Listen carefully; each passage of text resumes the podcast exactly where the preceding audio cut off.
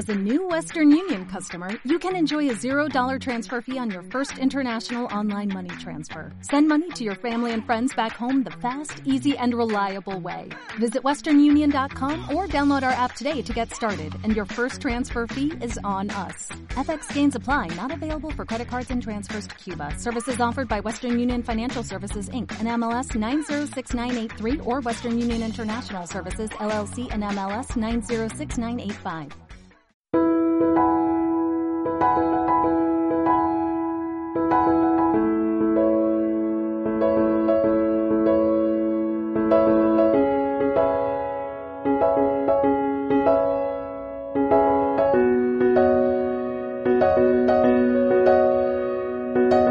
Hola a todos una semana más. Si recordáis la grabación en la que os trataba de resumir en qué consistía el régimen económico matrimonial de separación de bienes, la acababa lanzándoos una pregunta, si opinabais que interesaba más el régimen de gananciales o el de separación de bienes.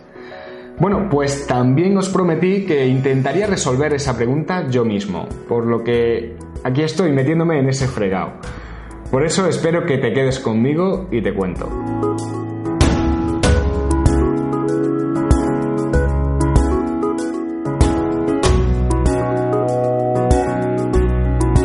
Bueno, como siempre hago, antes de entrar en faena me presentaré. Soy Javier Fuentes, abogado y fundador del despacho que pone nombre a este canal, Juris Firma Abogados. Dicho esto, como ya he adelantado, hoy voy a intentar responder a esa pregunta que muchos se hacen cuando van a contraer matrimonio. Si es mejor casarse bajo el régimen de gananciales o si es mejor hacerlo con separación de bienes. Bueno, pues estoy seguro que esta pregunta da mucho que hablar y que habrá opiniones de todo tipo. Pero lo que está claro es que para dar una respuesta hay que partir de conocer qué significa cada uno de estos dos regímenes. Por eso te animo a ver y escuchar las dos grabaciones que he dedicado a esta cuestión. Pero resumiendo, te diré que el régimen de gananciales implica que a partir del matrimonio todas las ganancias que se generen serán de ambos cónyuges al 50%. Esto significa que los ingresos que tenga cada cónyuge van a ser de la comunidad de gananciales, que van a ser de los dos. Si se compra algún bien, un piso, un coche, también va a ser de los dos. Hasta ahí más o menos bien, pero también hay que tener en cuenta que si se producen deudas, también van a ser de los dos, aunque esas deudas las origine uno solo de los dos. En cambio, el sistema de separación de bienes es bastante más simple. Cada cónyuge es dueño de los bienes que tenía antes del matrimonio y también será dueño de lo que adquiera durante el matrimonio. Es decir, lo mío es mío y lo tuyo es tuyo. Y esto ocurre también con las deudas. Mis deudas son mías y las tuyas son tuyas. De esta forma, si uno tiene deudas, esas deudas se pagarán con su propio patrimonio y el otro cónyuge podrá estar tranquilo de que no correrá el riesgo de que le embarguen su sueldo o sus bienes. Entonces, ¿cuál es mejor? Bueno, pues aunque hoy venía a mojarme, me temo que la respuesta más sensata es un depende. Normalmente se suele decir que si uno de los cónyuges es un autónomo o tiene un negocio es más recomendable optar por el régimen de separación de bienes. Esto es porque en este tipo de profesiones existen más probabilidades de que se acaben generando deudas, de forma que establecer el régimen de separación de bienes es una forma de proteger al otro cónyuge y, bueno, también a la propia familia, para evitar que todo el patrimonio familiar pueda verse en juego por una mala, una mala gestión o simplemente porque el negocio no va bien. Pero claro, si al final ese empresario autónomo tiene éxito, también hay que tener en cuenta que ese éxito será realmente para él solo. Y el otro cónyuge, pues, no disfrutará de ese éxito, aunque estará protegido, eso sí.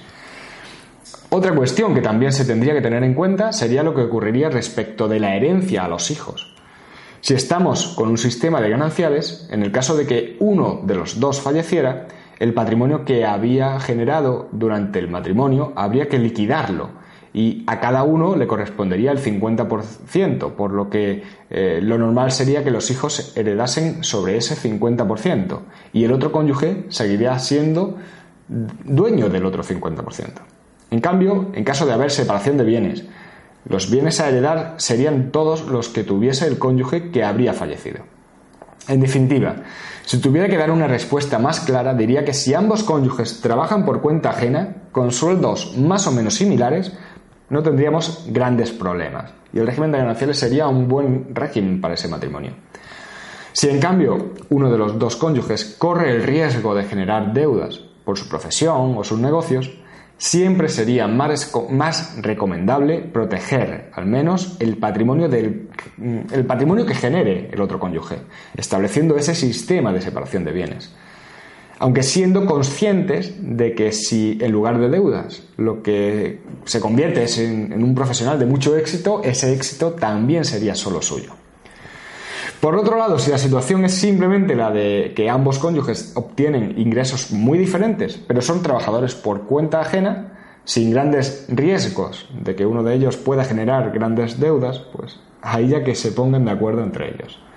Lo que sí tienes que tener claro es que si te vas a casar en Cataluña o, en Baleares, te casarás en régimen de separación de bienes, salvo que firmes un documento que se llama capitulaciones matrimoniales y establezcas otro régimen distinto.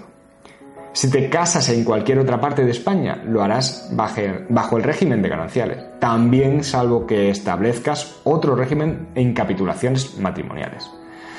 Bueno, con esto, a grandes rasgos, creo que se podría dar por respondida esa pregunta, aunque también puedes darme tu opinión, para lo que te animo a dejar un comentario. ¿Separación de bienes o gananciales? Si te ha gustado, te pido que marques un me gusta y te animo a suscribirte al canal en cualquiera de las plataformas en las que puedes encontrarme, YouTube, iTunes, ebook, Spotify, Instagram. Bueno, y para terminar, si quisieras contactar directamente conmigo, te digo cómo hacerlo. Bien a través del correo electrónico info.iurisfirma.es o rellenando el formulario de contacto que podéis encontrar en la web del despacho iurisfirma.es. Un abrazo muy fuerte a todos y hasta luego.